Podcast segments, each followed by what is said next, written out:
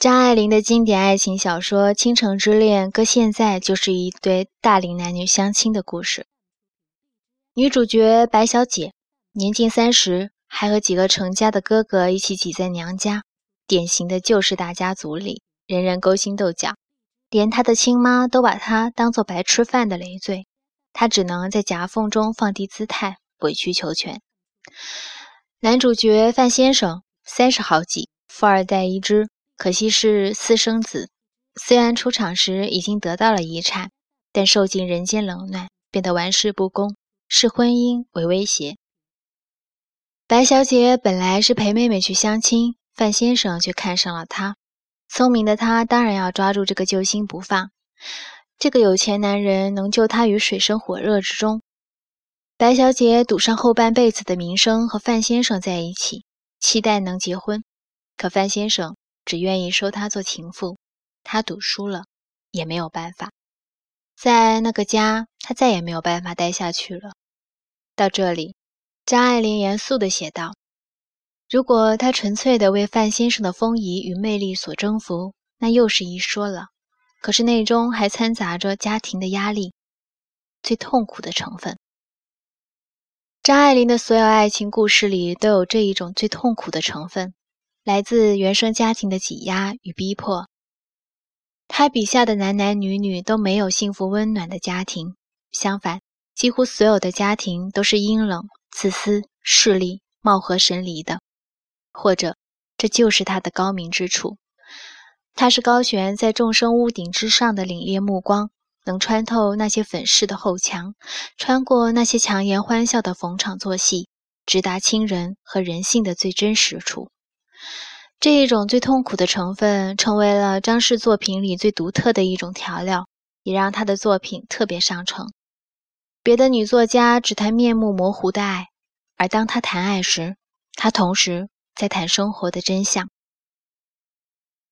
我引用了白小姐的故事，只是为了说明，白小姐数量庞大的散落在我们之中。中国的家庭和七零年前相比，自然是要现代一点了。但无爱、麻木、将就、半死不活、死要面子、攀比倾轧、互相控制，仍然占很大比例。有一些人在自己的家里从未感受过爱和温暖，甚至感到压抑和窒息。他们长大以后，本能的想要逃离。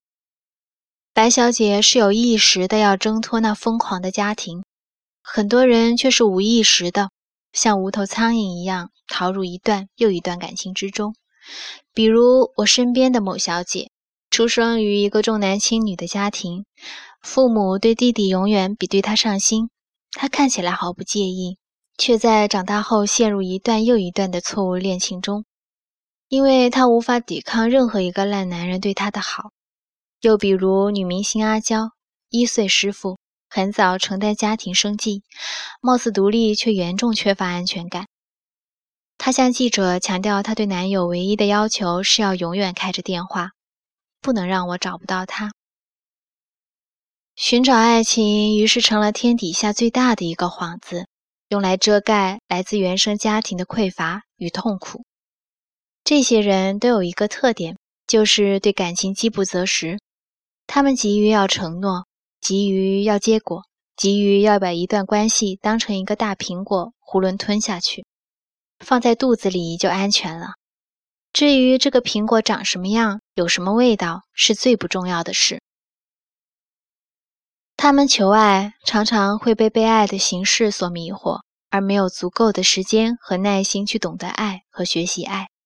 就像白小姐一样，婚姻是他们的救命稻草。这种缺乏自省的盲目之爱，又容易把这段新生的感情转化为另一个危机四伏的家庭。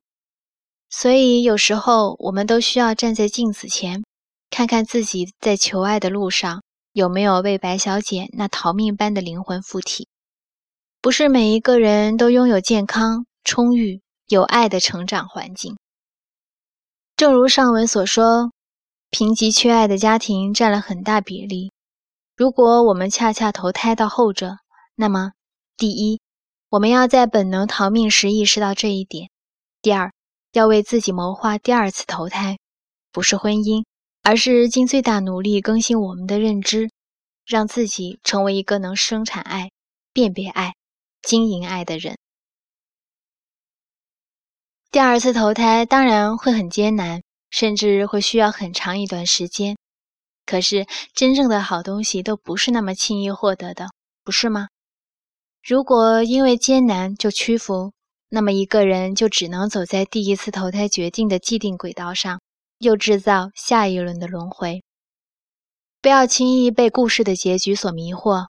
张爱玲给了白小姐一个最慈悲但也最恶俗的结局。一九四一年冬天，香港被攻陷，在生死离别中，范先生终于确认了对白小姐的爱，一座倾城成全了他的婚姻。不恶俗的结局呢？那当然是最贴近现实的。急于逃离原生家庭的白小姐，在那个女人谋生机会稀缺的时代，一直做着范先生的情妇，翻不了身。与白小姐相比，现在的女人谋生要容易很多，这个变化给了我们另一个启示：永远不要低估自己作为一个普通人的需求。当年任何一个女人为自己争取做结婚家之外的其他活路，希望这个世界提供更多更好的工作给女人，就帮助了这个世界的进步。最后一段是题外话，但不得不提。